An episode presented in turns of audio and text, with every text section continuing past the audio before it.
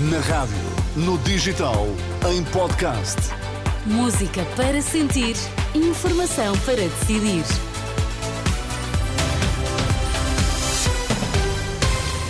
Olá, muito bom dia, boa semana. Voltamos com as notícias que marcam esta manhã. André Rodrigues, bom dia. Bom dia, Ana. O que é que está em destaque a esta hora? Papa Francisco insiste na oração pela paz no mundo. Foi na audiência pública desta manhã no Vaticano. Nesta edição, destacamos a notícia Renascença que dá conta de constrangimentos nos hospitais das Misericórdias, fruto da crise no SNS. Em tu e no desporto nesta manhã, João Fonseca, bom dia. Ana, bom dia. Porto procura novo PEP central brasileiro do Gil Vicente. Está na mira.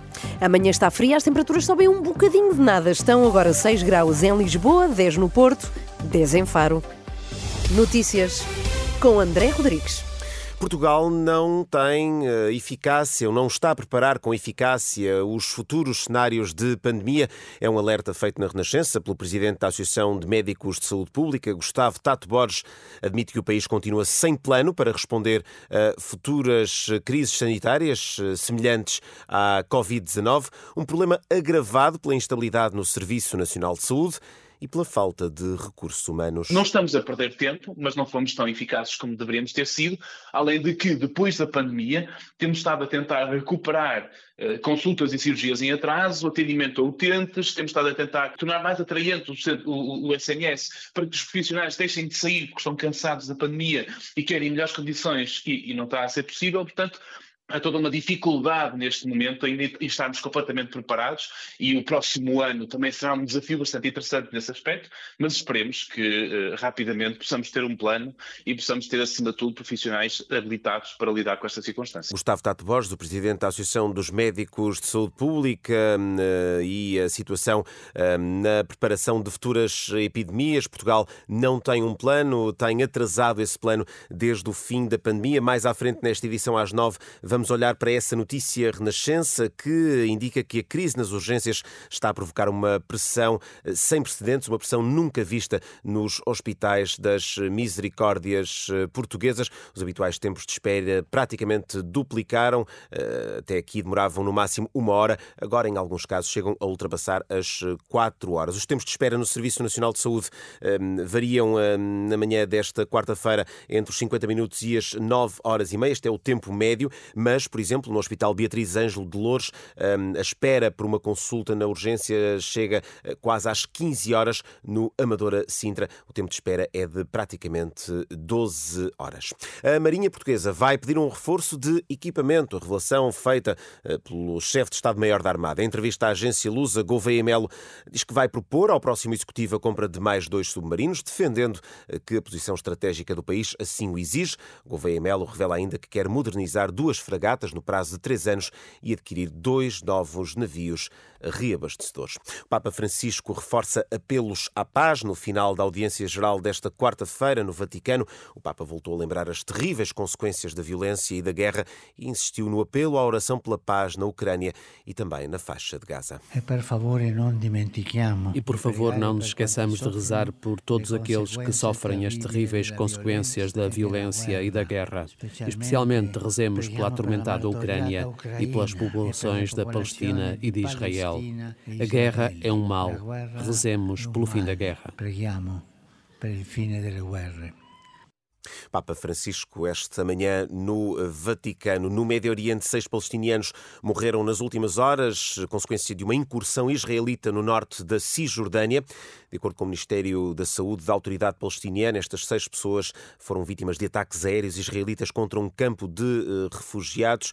Uh, Israel, enquanto isso, confirma a morte de mais três soldados no norte de Gaza na última madrugada. Informação avançada pela televisão Al Jazeera.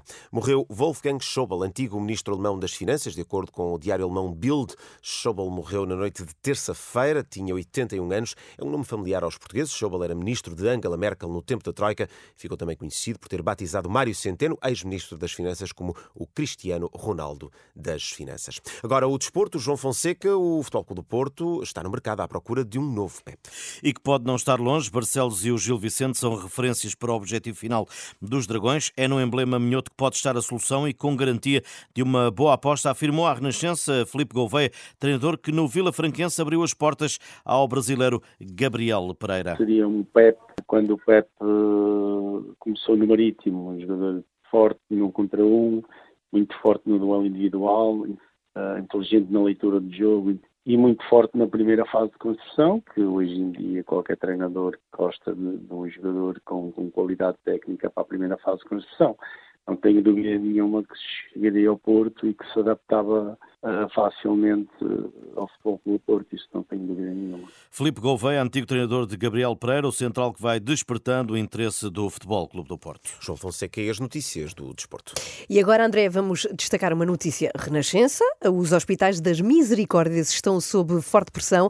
É uma consequência da crise nas urgências do Serviço Nacional de Saúde. É que os tempos de espera, André, dispararam nos últimos dias, não é? Sim, é, sim, é verdade. E é caso para dizer que a instabilidade no SNS estragou, no fundo, a média dos hospitais eh, das misericórdias portuguesas. Se até aqui os tempos habituais para consulta demoravam no máximo uma hora, agora eh, chegam a ser quatro vezes mais. A situação nunca antes vista, garantem fontes contactadas pela Renascença, ao ponto de haver mesmo hospitais das misericórdias que já ultrapassaram as horas contratualizadas com o Estado para o serviço de atendimento permanente. São dados apurados pelo jornalista Henrique Cunha. A preocupação com a pressão no atendimento dos hospitais das Misericórdias começou a sentir-se antes do Natal, ganhou maior dimensão nos últimos dias, com alguns responsáveis a admitir tempos de espera para consultas superiores a três horas e a ponderar mesmo a contratação de médicos para fazer face a esses tempos de espera que habitualmente nunca eram superiores a uma hora. Numa troca de informação entre responsáveis pelas unidades de saúde das Misericórdias a que a Renascença teve acesso, um provedor revelava que num determinado dia, pouco antes das duas da tarde, tinha quase 60 doentes em espera e que o tempo para atendimento estava nas quatro horas. Esse responsável dizia que estavam constantemente a chegar doentes de outros hospitais e lamentava não poder fazer nada, mesmo reforçando o número de médicos. Noutro caso, um outro provedor também partilhou a sua preocupação com a afluência ao serviço de atendimento permanente, em que já se tinha ultrapassado o que está no contrato programa estabelecido com o Ministério da Saúde. Perante este conjunto de preocupações, um outro responsável perguntava se não seria melhor fazer chegar a situação ao diretor executivo do Serviço Nacional de Saúde e solicitar alguma resposta.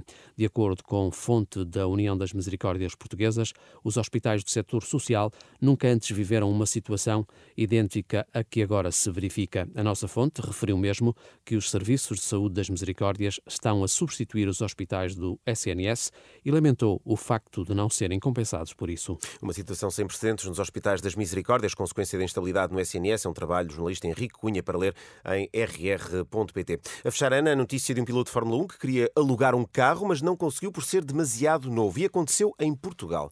Max Verstappen, tricampeão de Fórmula 1, veio passar uns dias ao Algarve.